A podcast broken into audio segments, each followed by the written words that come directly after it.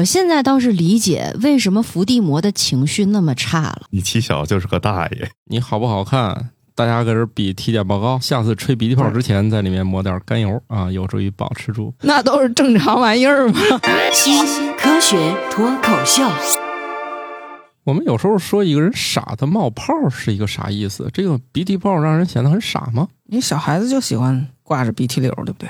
想见《蜡笔小新》里面的阿呆，啊，大家就老有鼻涕泡吗？嗯，这也是一个刻板印象吧？对，就是虽然说画出来他是呆呆傻傻的样子，但其实他是那群小孩里面最聪明的。嗯，这叫反差萌。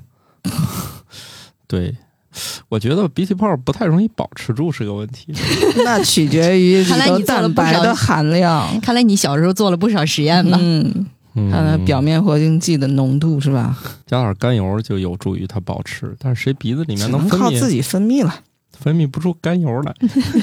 加点儿，下次吹鼻涕泡之前在里面抹点甘油啊，有助于保持住。不过谁想保持这玩意儿是吧？不是，你们还是说正题儿吧。好，大家正在收听的节目是《生活漫游指南》的子栏目《新科学脱口秀》，我是半只土豆大家好，我是姓王的童先生。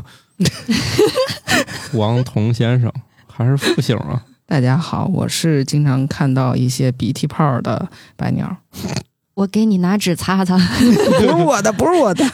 我是助人为乐的巧克力爱哎巧克力。要不我们来先聊聊这个自然界当中大家都是怎么玩鼻涕泡的吧？在天气炎热时，针眼会吹鼻涕泡来降温。注意啊，这里的针眼是动物跟鸭嘴兽近亲的那个，不是说长针眼的那个针眼哦，那字儿念眼而哦不是燕啊。鼹鼠的故事，啊。哦，当年播的那个动画片儿，我们咋都哦，它是个没有不是对动画白的片是无 声的，啊，它是个哦，对，哎呀，以前优质优秀的动画片儿，你看它没有声音，我们都看下来了，然后猫和老鼠啊，鼹鼠鼹鼠的故故事 啊，嗯，哎，有两下子，但是我觉得这个画面想象一下，好可爱啊！嗯，热得发慌的时候吹鼻涕泡儿，嘣嘣，只要一高于三十五度的时候，针眼呢它就会嗝屁，天气一热呢，它就用泡泡来降 温。啊，可能对于人类来说，你三十五度的时候实在不行，还能就是用心静自然凉啊，啊嗯，主知道要是靠空调救我狗命。对，但是主要就是大家还是会躲起来，就是把这个、嗯，啊进入空调房。但是你真也嗯，同学呢，除非他恰好住在动物园儿，否则的话，自然界当中他就只能说怎么弄呢？那他吹吹个泡泡吧。针眼是分布范围是仅限于澳大利亚那块儿，澳大利亚和新几内亚嗯，应该都是是在那几个大陆嗯比较接近那那一片儿才有，就是就算它分出去也是从那边儿开始分的嘛，嗯，所以这分布的不是很广。所以那一块儿地方老有神奇的生物嘛，就是啊大岛上总有神奇生物。这是给达尔文提供了研究思路的加阿拉帕加斯群岛那块儿是吧？对你，包括马达加斯加上也有一些比较嗯独特的玩意儿，所以这个这一类就是只能去那边看，或者是在咱的动物园里面。我印象中是有有地儿养这个的，长得就跟刺猬差不多，鼻子尖尖的，我觉得小动物的鼻子好像都会显得很可爱。嗯，那是动画片里的刻板印象。呃，对，你说但是那呢个，如果说家里有养宠物的话，嗯那个狗对的啊那个鼻子尖尖，就是湿润的，而且嗯凉凉的。我们家猫就不是尖尖的，加菲猫吗？扁扁的嗯，它猫就没有你家尖那穿。猫就是特殊培育的，那不是野生环境下能够长好的东西。还有那个京巴儿也是，嗯那还有那个眼袋，那都是正常玩意儿吗？都是某种神奇的审美带来的结果。这我作为一个本科生，我就两个问题。嗯、他吹鼻涕泡，它能够散热，原理是什么呢？怎么吹和泡就散热了呢？嗯，现在我给你在线查 一下。二一个问题，这个泡它怎么做到想吹就能吹呢？我觉得啊，第一个问题，我猜它那个吹出来的时候，那个表面积比较大嘛，然后它蒸发吧，蒸发的时候是不是就相当于就像你在这手上淋了水，手会比较凉爽，那你为什么不直呼气？直接流鼻涕是吧？是这样的，你那泡儿一碎，不就呼到鼻子上了吗？再蒸发，就是水沫的状态。如果是鼻涕呢，很 费水。你说是不是热到一定程度了，会导致他的鼻腔有一种粘液分泌出来，哎，这个所以他才吹真的是，泡，并不一定是吹泡才就能是散谁热。是因谁是果。看看这个实审验稿的人提出了一个很高级的问题。哇，好慢！你怎么一下认真了呢？你就想一个理由搪塞我就行。啊，不行，因为你看这个孩子，他小时候要是感冒的时候，鼻腔当中粘液会比较多，嗯，他也不是想吹泡就能够、对，吹泡是个技术活儿 啊，是但是可能他那个针眼鼻孔比较小，你注意到吗？他那个那么小，是不是他就如果充斥着水，就很容易能吹出泡来？也确实有可能，是不是温度高的时候他鼻涕更多，所以他更容易吹出泡？我看了一下这个文章，它是这么解释的，就是说，先是用摄像机记录红外线的那个热成像，就是身体部分是橙光，就说明有有嗯，温比度较嘛。热，比较它高。啊包括黄色呀这样的，就是比较暖色的光，但是鼻尖是深紫色的斑点，就是说鼻子相对来说嗯温度低。温度低然后它的过程是这样，就是当它有这个鼻涕泡破裂的时候，因为有液体嘛，就会滋润到这个针眼的鼻子，嗯，然后呢，这些在表层的水分蒸发的时候带走了热量，嗯就是它的散热渠道其实不光是鼻子这一个通道，它的四肢也能够散热，啪一破呼脸上，对，然后开始水蒸雾发了。啊，所以实际上是一个加湿器。和哎那，个还真是，和脖是子个上，面膜，嗯， 对，鼻对， 膜，你看这个，以前我就印象中，你要是夏天就是老觉得热，你可以弄一条湿毛巾搭在脖子上，啊它对一直是个凉的。你起小就是个大爷，起脚 就是你拿个大个爷蒲。扇吧，搭个毛巾呃小时候肯定有这些东西啊。哦， 回来喊还好得嘴儿啊，又来了，又来了，还得穿一个那叫什么跨跨栏栏背心心儿，儿，还有拖鞋，跟小朋友说叫爷爷。对， 还得有一个叫做制服裤头。所以你说这个生物就是为了散热嗯或者保持温度，真是进化出了各种各样的方式哈。嗯对，因为我看到这篇报道，它不光提到了针眼这种就是靠吹鼻涕泡来降温，它还提到说，袋鼠呢散热还有一个通路是吐口 水。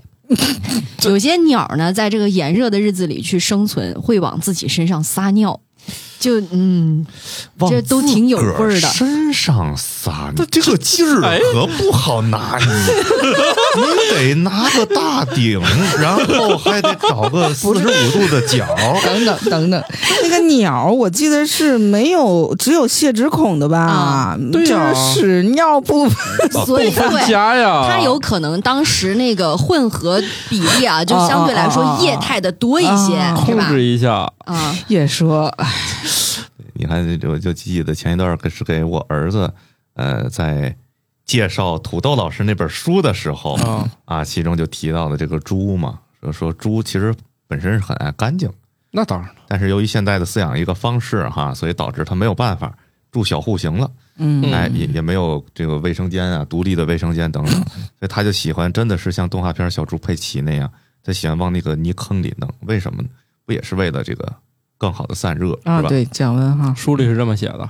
合着不不是是泥你坑。写的 吗？哎呀，有些稿写完就忘了，前段儿看一个短视频，有人问周杰伦，你的一首歌叫什么？《上海一九四三》好像是，问是在你哪张专辑？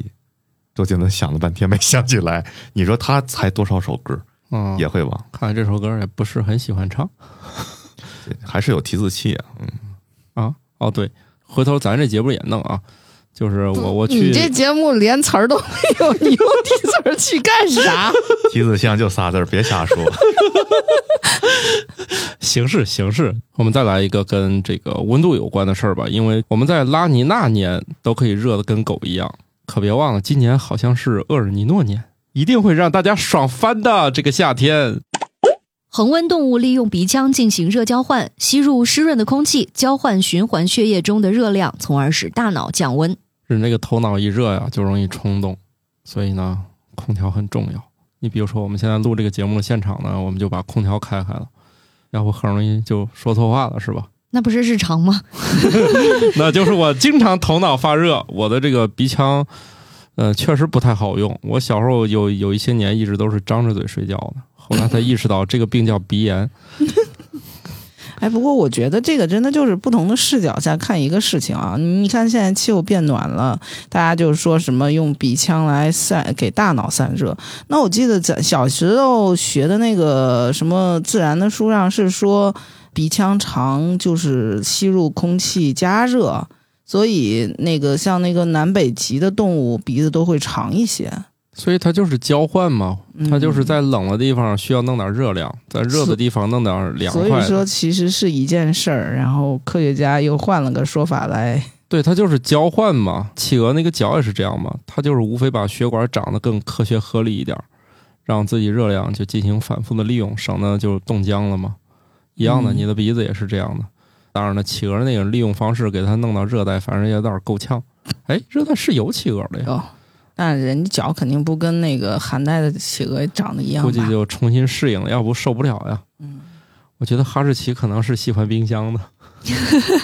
这夏天，我的天哪，这还得了啊了？那会不会有人下一步就是试试怎么把自己家的哈士奇塞进冰箱，分几步走？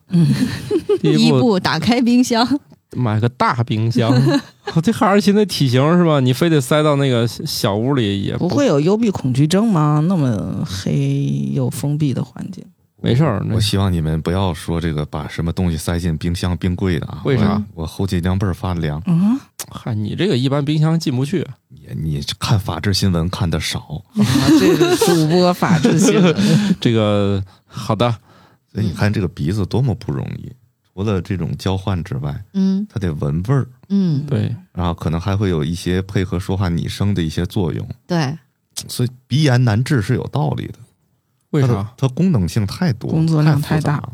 哎，这样说来，我把鼻炎治好了之后，是不是声音也变好听了呢？又是错觉。你啥时候治好的？那估计有限。小学还是初中还是啥那时候？变声之前嘛， 你放心啊，鼻炎不好治。还行了，我现在可以呃闭着嘴睡觉了。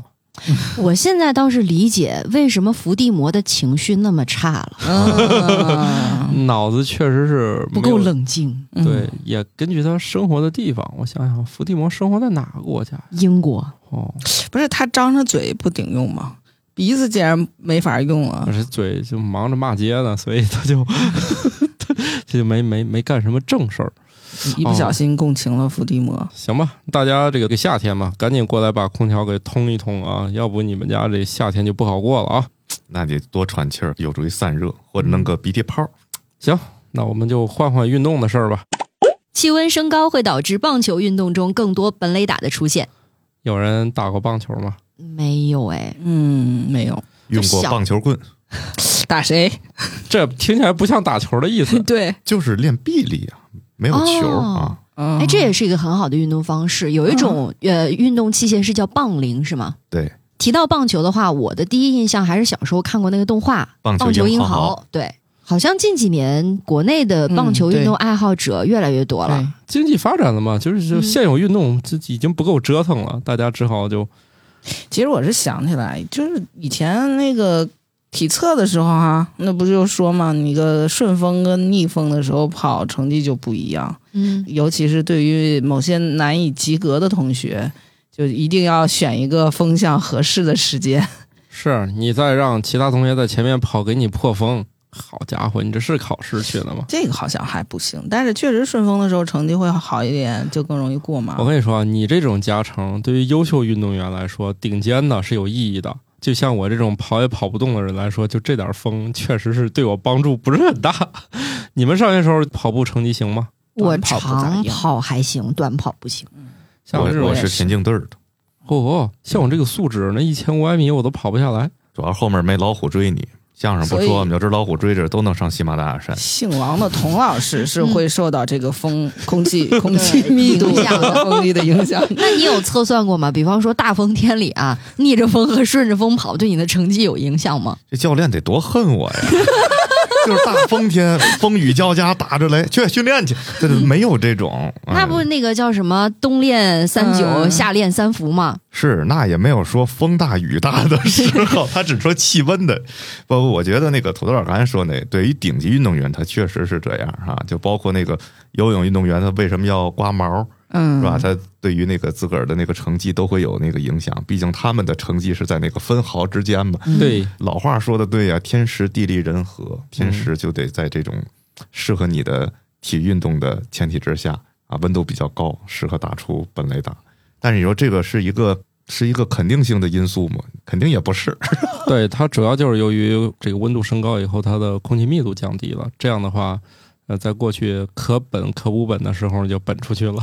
哎，那你要这样说，你像零八年奥运会是夏天开的，对吧？嗯当时对还有人质疑说北京夏天还挺热的，那会不会当时田径成绩就有提升呢？田径提升，它也是跟你身体有关啊，你热的都不行了，你肯定也跑不快啊呀、但是你看，一般那因为个空气密度小啊，田径比赛的时候，咱都是在室呃，你是在鸟巢吧？是啊，对室鸟外的，巢，对，嗯室外，它应该是一个相对来说恒温的，是那阵儿有空调嘛？它晚上是啊这样对的，好像鸟巢有那个空调是吧？它是这样的，我我如果没记串的哈，我应该是用那个大风扇吹冷气的。对，直到这一届卡塔尔这个世界杯开始嗯真正土豪级直接上空调了，就嗯直接每个座位下面好像都有空调，当时应该还没有这个，如果我没记错的话啊，那你说，对于棒球、垒球这种运动的话，跟你比赛场地的纬度有关系吧？这个有吧？就你跟像航天发射场一样，好家伙，你你么叫的是这个劲儿讲究啊！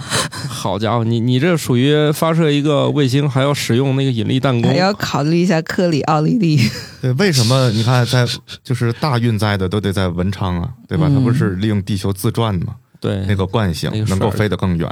是是是，那天上啊这是漫画级的棒球、垒球，我现在突然觉得《网球王子》那个漫画里面画出的各种场面啊，确实，经童老师这么一解释吧，嗯，你觉得挺合理都的。突然发科学射的了， 场面，嗯，所以你说想当科学家，好像出点论文也挺容 易的。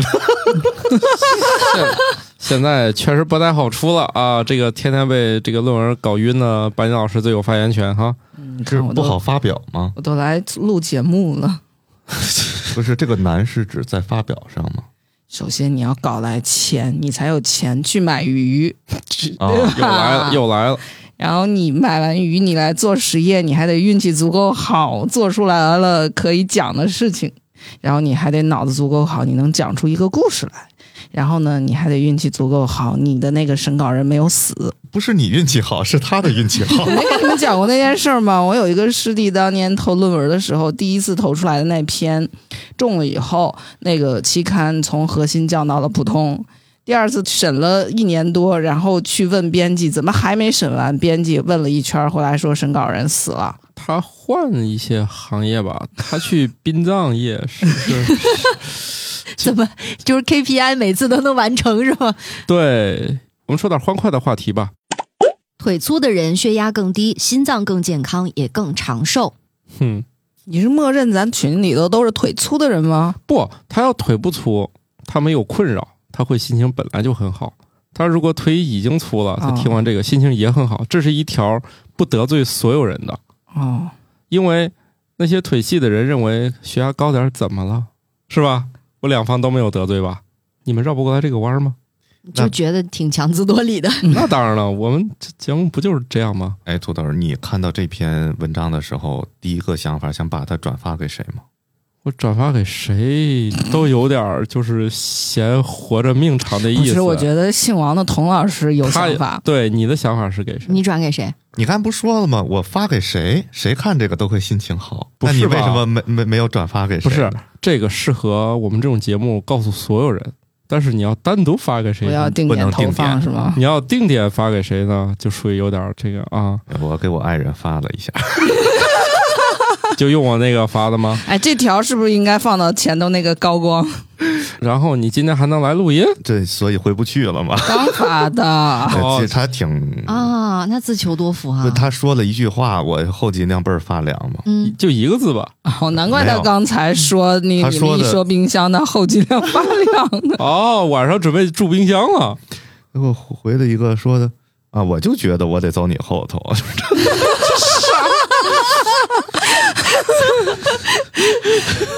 哎呀，这一家 子呀，那 那咱就说说原理，为什么腿粗它对身体会更好呢？他并没有讲原因，他现在还是一种统计的方式，把你那个屁股有多大呀、腰有多粗啊这些统计了一下，就是所谓的什么 A 型人才呀、A 型身材， 就反正就统计了一番。也就是说呢，嗯哎，这剩下可能就是到了一个猜测环节了，但是反正结果就是这样。就你想这个事儿是不是这样啊？因为我们总科普说，这个人如果是那种梨形身材，就是嗯，中间大腹便便，其实那不个好是的。苹果型，哦，梨形是屁我们股大是有我吧？们是有腿儿的，长梨腿儿形一般说是什么呢？就是，嗯、他的那个臀部和大腿，嗯就是腿部整个都比较粗。苹果呢，主要集中在腹部。 哦，嗯，你说那是烟台梨，我说的是水晶 梨，你们要 不要这么品种不一细样分市对，就场？大概其就是说中间这一块如果比较粗的话，嗯对身体会不太好，对嗯啊，容易得这个高血压、糖尿病啊对这对对种身对对材，哈。嗯，那粗细是相对的。之所以叫那种什么什么身材，就中间比较粗，是因为它腿细，所以显得嗯，粗对，。显得中间粗。嗯，那就是腿一粗呢，它就不是这种身人所材以。还得努力是吧？还得吃人家多一点，把腿也吃粗。 人家这个研究不是让你考虑相对的问题，人家考虑的就是真正的粗和细，就是和你这个那个体指数啊什么的这些，以及你身材的样式儿啊。它不是说你只要吃的足够胖，你天生就腿细就可以了。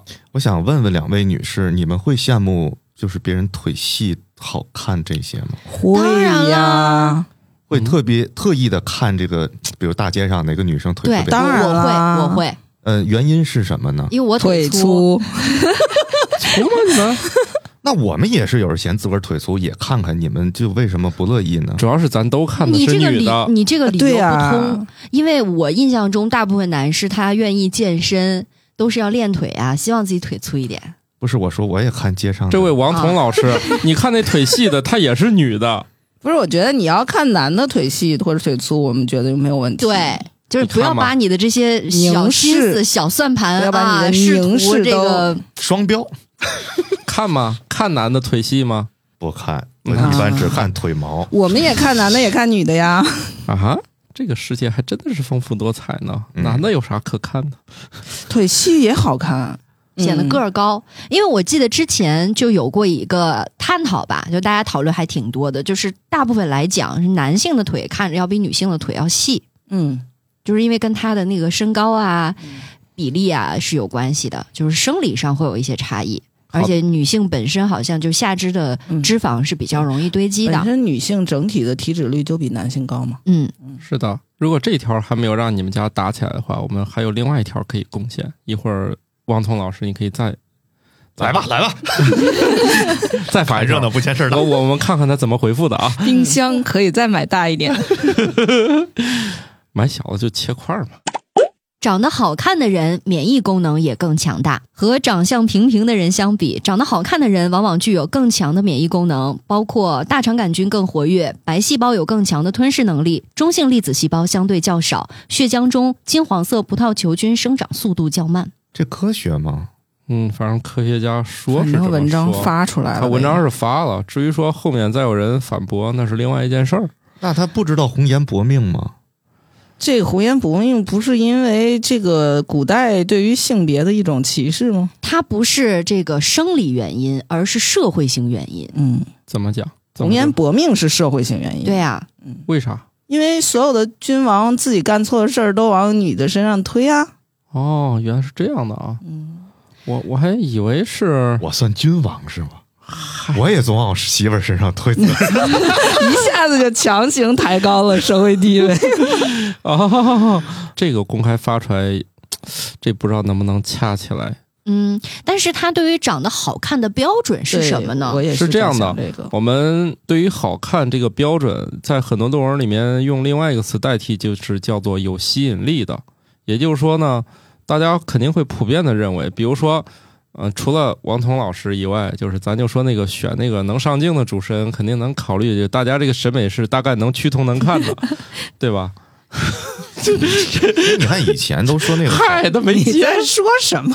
这个好看，它确实是不好定义的。嗯你看，因为还有一句话叫“情人眼里出西施”嘛。嗯我觉得这个科研项目的意义就在于，它可能能给好看量化。它不量化，就是我们把那种 照片发出去啊，不，以后就是比你的大肠杆菌数值 高，白细胞高，这就是高你素就质是人群好，看，哦高素质人群。有道理。抵抗力强，那就是好看。哎，你说要是就是这种一个社会价值导向，多好多健康啊！就是你好不好看，大家搁这儿比体检报告，对啊呀、现在呢，有一类博主是很红的嗯，叫颜值博主。那照这个理论，以后就不是颜值博主是，肠道是肠道道博菌群指数博主。 就是你那个金黄葡萄球菌往你的血里一泡，几秒能死，三秒之内能死的你能上播，呃，四秒以后才死的你就别来了。不是这个就有点复杂了。就听说餐饮业有点基本的体检，没听说这主播咱。这这这有必要吗？咱还得把肠子弄一家给大家看看。不是，那你可以验那个数值嘛。而且以前听说过，你比如说有一种确实啊存在那个粪便疗法嘛，现在也有，对，就是通过移植别人那个粪便，然后嗯他那个菌群去调节，哎，前一段时间是不是有一个新药已经通过批准了？对对对，就是这吃个屎吗？吃屎的药。对 对对，所以你想以后再也不用什么我去整容啊，我要整成什么低就丽热吃巴，屎就行吗？对我就要你的大肠杆菌， 给来点儿新鲜的。低丽热巴快。不是你们别这样吐槽了，我来我来强行解释一下啊，我理解是这样的，就是刚才乔老师提的这个，就是好看它到底界定到一个什么程度？嗯，咱们换一个想法法思路啊，你有没有发现，大概最近几年那个青年人整体的颜值要比咱们那个年代或者更早一些要好看？你们有没是有吗注意过？还真是，嗯，包括小孩子，对就是大家都说都是白白壮壮的长这种。开了，呃，对，是因为我觉得是这样，就是咱们这一代的营养水平，或者说我们这一代跟你们这一代啊，啊，呃，有点有点差距了啊，就是营养水平还是基本上能吃饱，但是可能有一些微量元素就是不是那么均衡。然后再到现在的这些小孩子或者现在这些青年人，他成长的整个过程中，营养都是一过个剩满值，嗯，过剩嗯，所以他的那个整个体质状况肯定是比我们早的这几代的人要好的。所以他可能就长得很开，就是他所有的基因都充分的表达了。哦，哦嗯，所以你从这个角度去理解，那他他的一些就不很难长出歪瓜裂枣这样的样子。应该也是可以的。嗯而且我在想啊，评判长得是否好看，是不是跟你面部器官的这个对称 有关系？嗯，如果说一个人长得，你看他两个眼睛啊什么的，眉毛都比较对称，没有那种一个平的一个挑起来的这种，嗯就看着是相对来说视觉上是舒服的，对是不是有一种这种可能？对对对，就是说你不要去拿那些颜值的顶峰的什么 Angelababy 这样的去去做对照，你就是普通人跟普通人比。然颜后值整体上升，啊，颜值整体上升是不是跟营养整体很充分有相关性？然后这种相关性是不是也就导致了他体质的提升，所以他的整体的那个免疫力也就免疫力提升功能的提高，所以它就长得好看了。嗯，嗯，通了，你的假说这个通了故，事讲的可以吗？可以。要不你回头研究研究吧。前嗯，面我算了们吧。前面我们不能负责啊，因为没有论文支持啊。嗯，嗯，但是你说这个长得好看，跟他的抵抗力的水平，是不是也有心情的原因？呃嗯有你 啊像确实有你可心能，情好，你抵抗力就会更高。对而什么样的人容易心情好呢？什么样的？别人对他好的人，他就容易心情好，对啊而天天都是献殷勤的啊，你人群你怎么这么好看哎，呢？确实呀对颜值是这对待的态度是不一样的。哦，所以就是那我要成不了这样的人啊看了。我们这一下子讨论出两个，技术路径，我们是不是把所有人都得罪了？ 那是你。我们现在给大家的一个方式呢，就是我觉得每个人都要做夸夸团，嗯，哎，每天出门都说你今天长得怎么这么好互看呢？夸，哎，一定要给对方不给到是足够的免疫力。不是我哎我我一这么说，就我台另外一个不常参加节目的人老认为我说假话。那你确实不够真诚。那说明你技术上还有对提高的反思一下自己啊空间还需要那你提升像我，比如说夸，哎，土豆，我觉得你今天颜值有提高，哎，谢谢或者说夸细节。我觉得你今天这个发型嗯，有改善，行，我我我记一记你们这些技法。发量多了一些。呃，对， 白杨老师，你的知识都快溢出你的头脑了。哎，不对，这有点 像脂溢性皮炎，算了，你就别努力了啊，越努力越不幸。什么呀？越努力越不幸。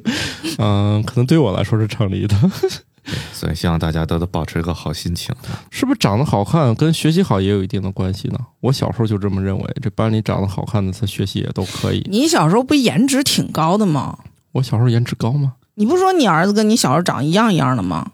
啊，这是一种谦虚的说法，谁谦虚？是谦虚你儿子还是呃谦谦虚？虚我 可能长得没那么好看吧。这个人要是长得好看，可能就是周围人对他的容忍度也会比较高哈。确实是这样的、行，那就咱咱就聊聊学习你们吧。对他容忍度就低，我也不知道为什么，啊。长是因为长得不好看对吗？对对对哦，不能是，对对，就是这个原因。行，那咱就说说如何学习吧。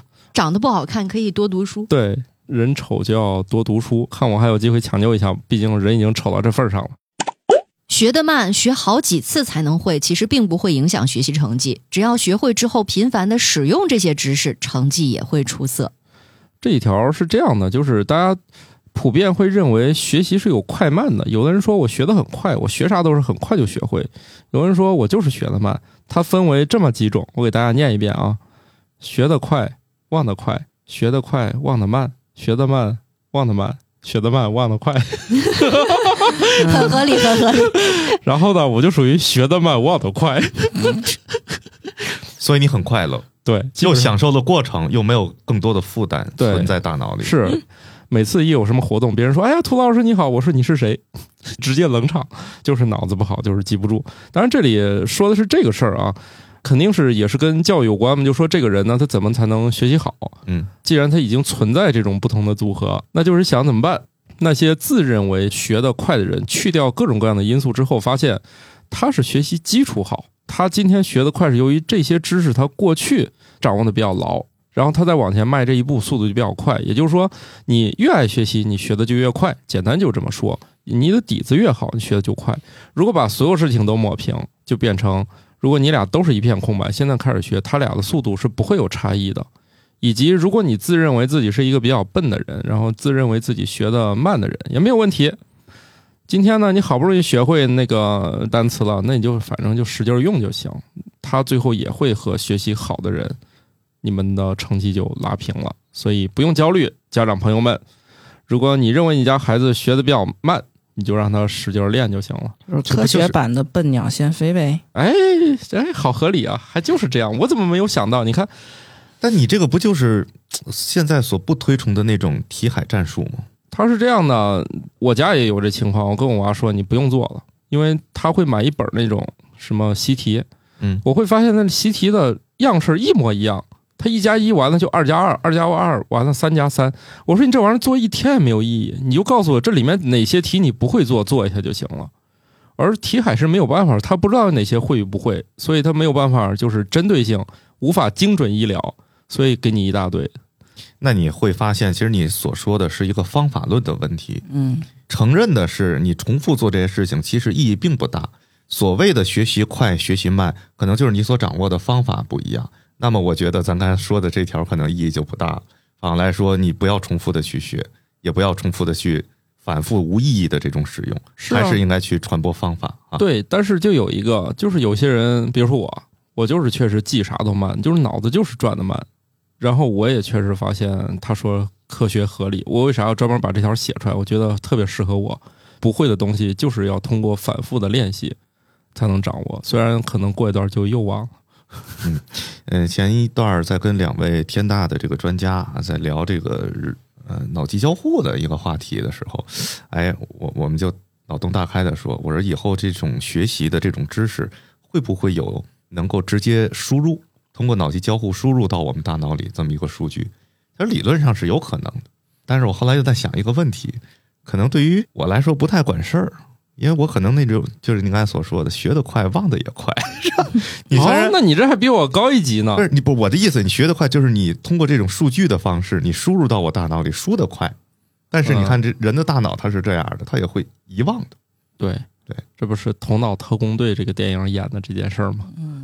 就是说，你可能输入了那么多的数据，在调用的时候出现了问题。就忘了，对，嗯嗯没东西可用。哎，就都学过，看着都都熟，但是叫嘛忘了，打开书啊、马冬梅，合上书，孙红雷。 嗯 掉了。啊、主要是我觉得现在现代社会，人们要掌握的东西也确实太多了。你想，以前人们哪需要一天，就不说别的吧，嗯这古代时候用得着出门交话费吗？充话费至少也有二十种方法。你说这玩意儿，以前人们脑子中也没有这么复杂。不是有一个问题，现在充话费也不用出门了。对，你不出门也至少有二十种充法，你就这我妈都嗯也费劲。是吧？就以前人们也不用学太多，现在就是我觉得研究这些东嗯西纯属现代人他不得不学习很多，就其实是不管古代还是现代，学的东西应该都是你想要应对它，肯定还是要学很多东西。因为我想起来，我听这个姓王的童老师说那个，我想起来《聊斋》里就有一个类似的故事，嗯，就是一个秀才，他要考功名，不知道是拜对了哪座庙，然后人家那个人给他的方法就是，你把你那个要背的那个东西整个烧了，烧完以后。那个灰兑到水里喝下去，他就全都记得了。这不就是你梦想中的脑机接口吗？那不就是哆啦 A 梦里的记忆面包吗？你给吃吐了。嗯其实我们现代人就是在工作记忆啊，或者什么方面，甚至于不如古代人，因为古代人面临的问题其实也很多。是吧你是充话费的问题，人家可能是怎么把那个柴点起来，然后把那个土豆烤熟的问题。哦像还有烤土豆的问题啊，嗯这不算人身攻 击。以前看过一篇文章，就说人总爱忘事儿，或者大脑会遗忘一些，这是保护我们大脑。啊对但是我忘了具体它是那个逻辑关系是怎样的。那保护你保护挺好的，但对，确实，嗯，所以我确实觉得年纪大了以后忘得更快，但是有人说这个其实是你的认知结构已经比较稳定了，就是你新学的东西你就纳入到你的那个结构里，然后你不需要去记那个细节，到时候你知道怎么去找那个细节就行了。嗯，有的时候我在做梦就有这种经历，梦到了一个彩票的号码，哦，我在知道我在梦里，我就在梦里反复的记，反复的记，反复的记，我觉得记住醒来去买了嘛？就忘了， 这我就还记得俩数，俩数，俩数中了是不是也有五块钱？一共几个数？要是四七个个数的话，七个数，那应该有多少种排列？ 白岩老师，你这个就算你不买彩票，他他彩票不可能只有四个数吧？这不是全国人民都中奖了吗？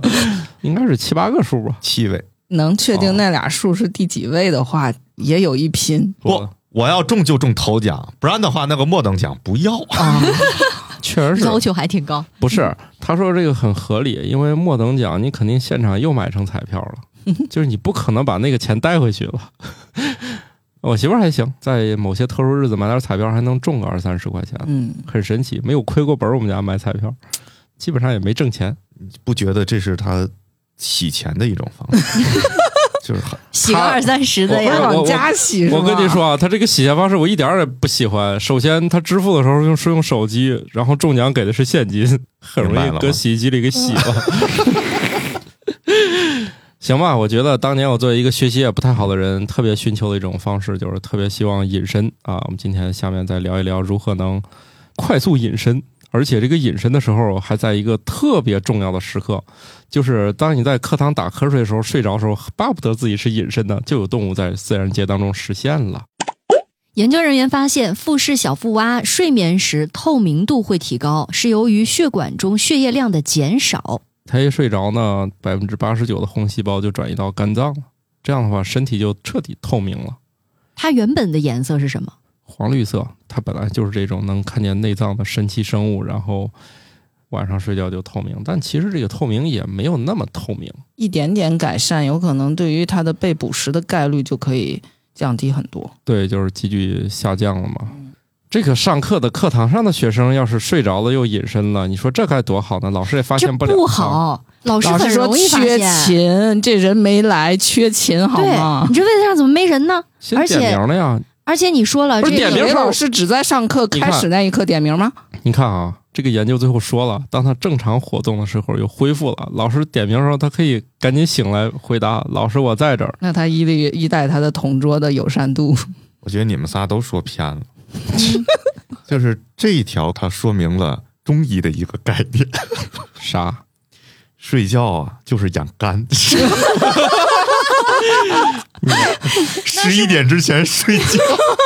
那我们得算算这个富士小腹蛙是几点睡觉？哎，这个文章它其实最后确实提到它研究意义里有一条，就是他们想研究这么多红细胞涌到肝脏里怎么解决的凝血问题。按正常情况，这么多红细胞在那儿就堵了。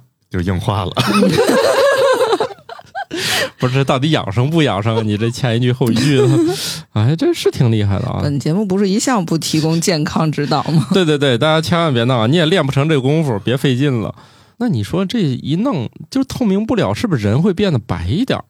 这也是大家所追求的。如果人有这项功能的话，就能够判断你的睡眠情况。哎，你的透明度哦就不用挂 Hort 了，就是吧是哎说你看一眼就知道你睡得香不香。对，以前不是老说你永远叫不醒一个装睡的人吗？嗯，如果有了这个功能，装睡的人装无不所住遁了嗯形。人有这个功能，大家比如说什么样的一个机缘巧合，睡在了一个大的。这叫什么体育馆里边？通铺，老踩人一，推门，夜里哦哎没人， 没人我来了，就是每个人进来。但是哟呼噜声四起。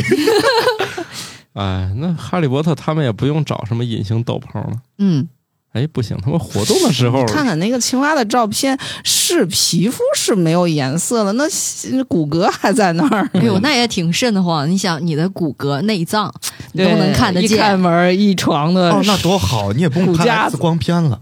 对对对，我觉得这个功能哎，还是这很、个功能是大有夫用大的。夫那整个，你像那哪儿个骨折了，睡一觉吧。。检查那个地儿都变成睡眠专科，啊呃一睡，然后大夫走过来一掀开一看，这个肺行，癌，那个哎那个直接 走，啊这个这个可以留下，这个还能抢救一心下。脏已经不跳 了，它是那个血红素是吗？刚才血红蛋血红蛋白啊血红蛋白，血红蛋白主要的功能是啊，什不么是，呢？他说是红细胞，红细啊胞红细胞对的，对对对，红细胞主要的功能运输是。氧气，运输对氧气嗯那，它其他的部位它不会坏死吗？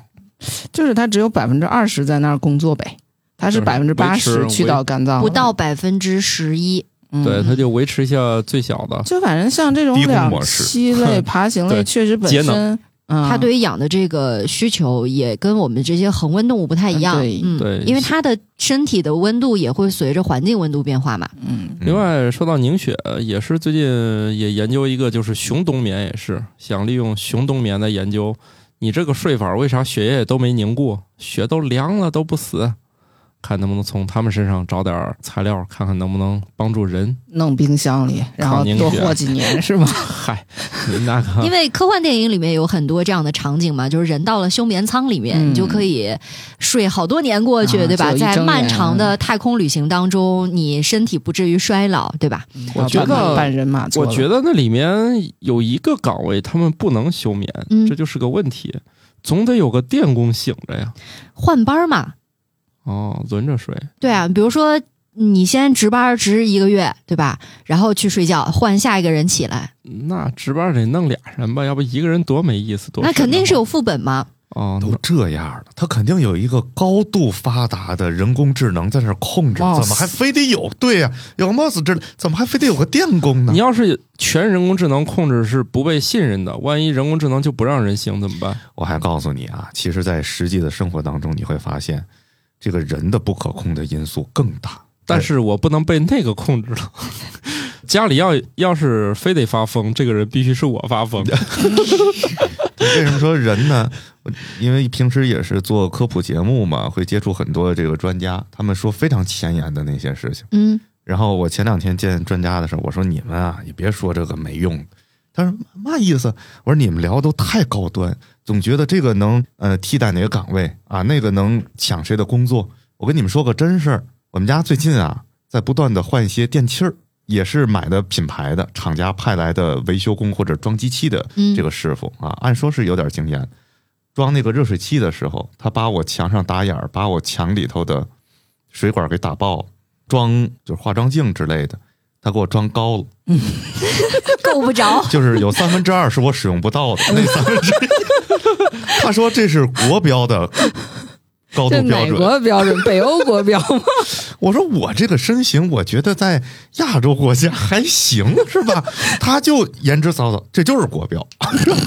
对，然后装柜子的，你会发现它前面就装的都特别好啊，但拼装的一瞬间哪儿都不挨哪儿。 你想，这要是一个就是二把刀的人，让其他人都睡着了。他这几十年都在想，哎呦，这怎么又弄坏了？这怎么办？ 他就再叫醒一个呀。也也很危险。有可能他一个小失误，剩下的人都叫不醒了。哥们儿也绝望了 啊！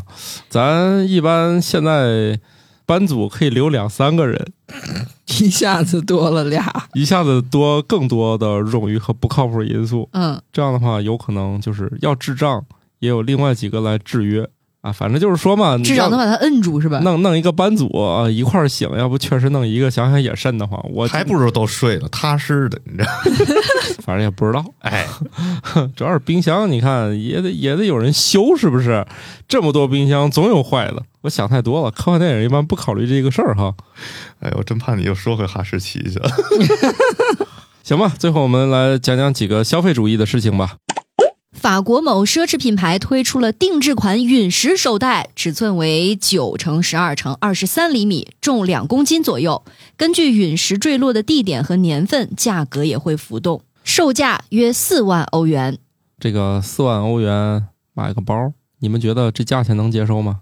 不是我这看不是买了个包，这是买了个石头 啊！我看那图片了，感觉跟举铁差不多嘛。对呀、 就是你又买到了奢华，买嗯，到了目光，买到了健康。嗯人类文化对人类价值审美的扭曲真的很强你大。想，这很重要。以前那些很老很老的皇帝，那手里有一把什么玄铁剑啥的，嗯，那好歹还是把剑，那是武器啊呀、这个这个也也这个是确实武器也是啊一道武器。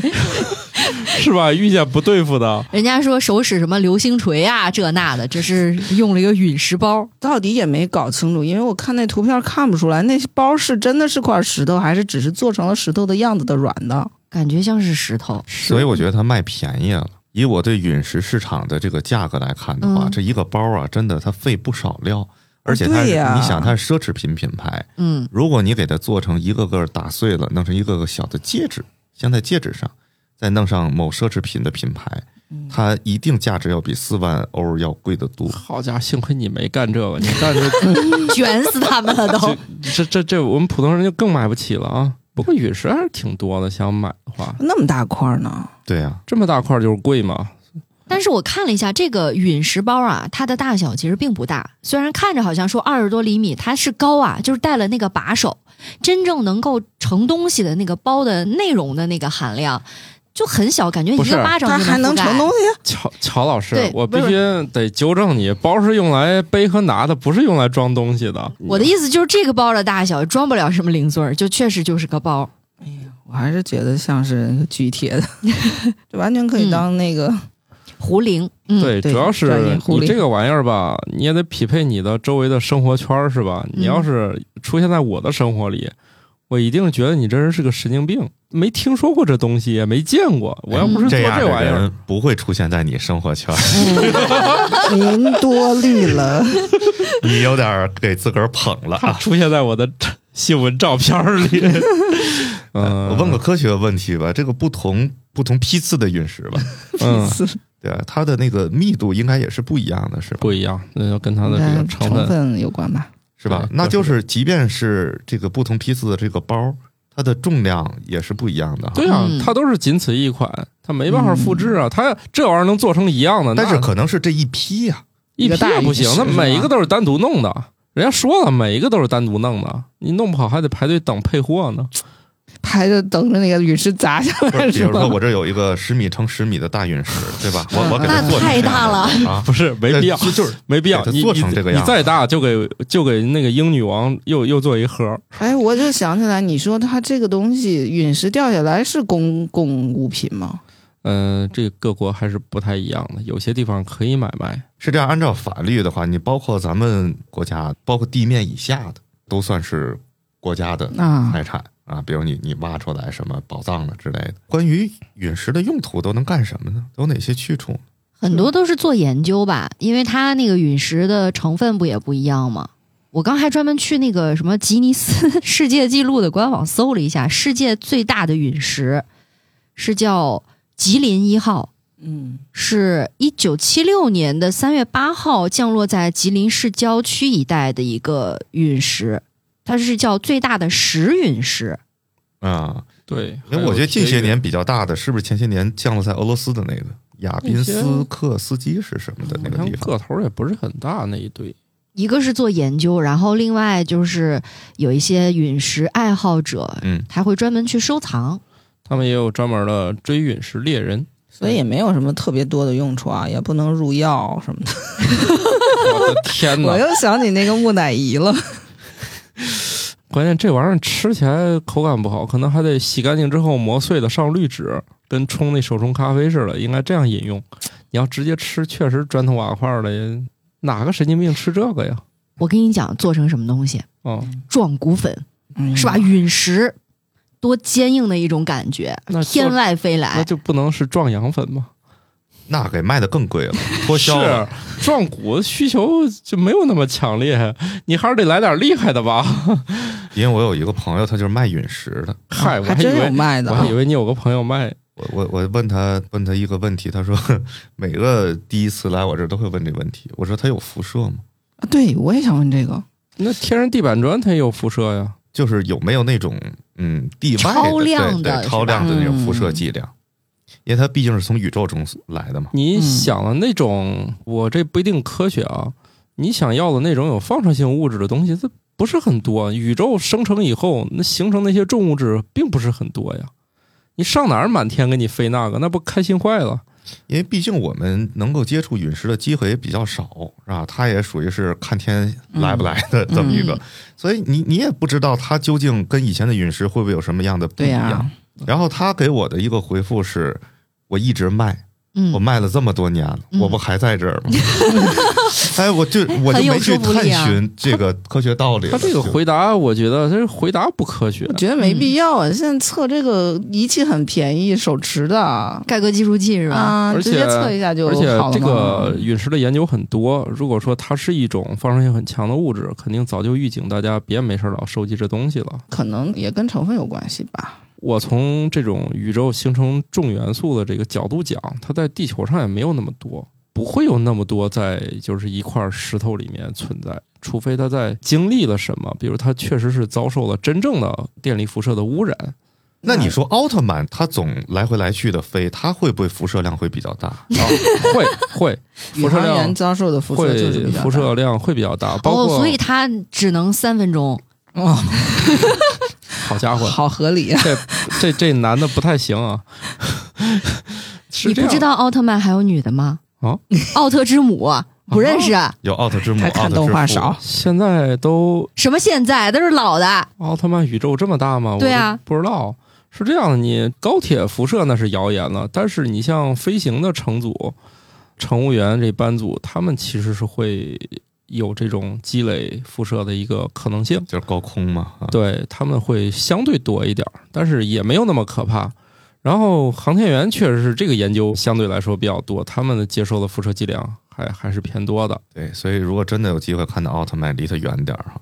他接受剂量不代表他就能再持续地放射到那个影响你健康的但是你想，他这么大的个体啊，大吗？你忘了奥特曼跟小怪兽打的时候，那个楼有多么点儿，哦还没到他小腿是呢。是这样的，就是就算你遭受的是宇宙射线，嗯它也不等于是那种积累到你身上，你又重新往外放射那么大剂量的。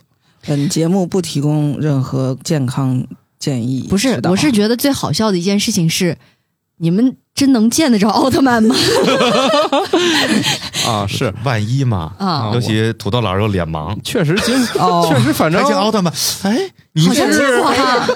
那个真见过，我们家有那卡片儿，你身份证在我们家，嗯上面还写你的攻击值、防御值是 多少，反正反反正还挺，哎，看来你们家也不少这玩意儿啊。多的是。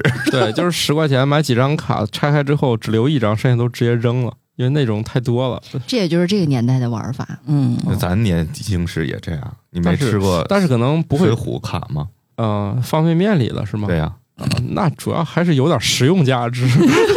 实用价值哪个字儿？吃吃啊。是好啊，现在就它脱离了，不需要附带什么东西这了。就是社会的进步，对，嗯它不需要再脱卖给离你了物质的进步。文化的对对对扭曲，对对，没必要让你就是为了买这张卡片儿还硬吃个方便 面，就直接来。你想以前一块钱还带个面呢，现在十块钱啥也没有。怎么没有？那是对光的信仰。对，所以你看那些八块钱买个巧克力，里面还带个玩具，太良心了，省得避免买八块钱一大块巧克力对身体健康产生不适。那个健达奇趣蛋可以在我们这儿投个广告吗？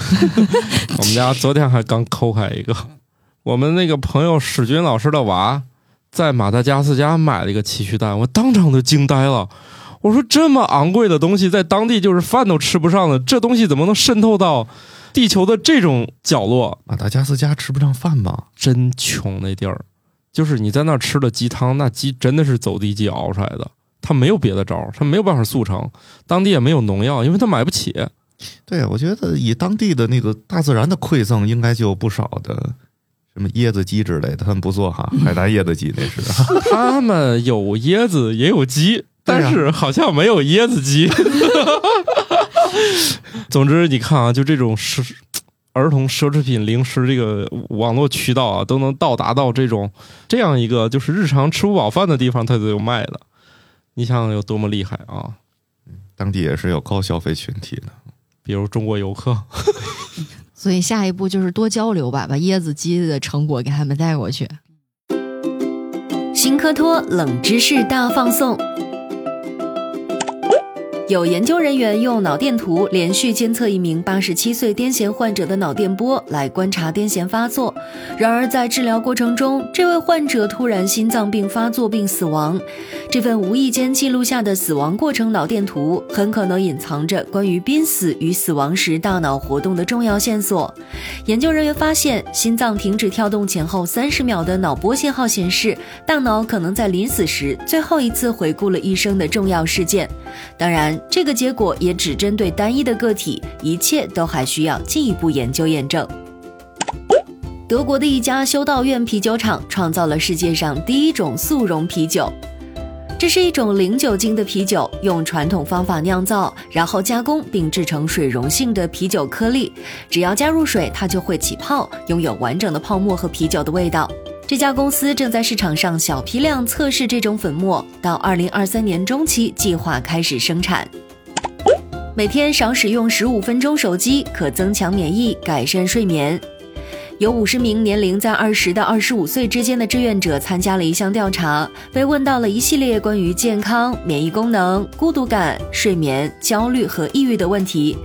研究人员将参与者分为三组，一组正常使用手机，一组每天将使用手机的时间减少十五分钟，一组同样减少十五分钟的手机使用时间，并利用这段时间来活动。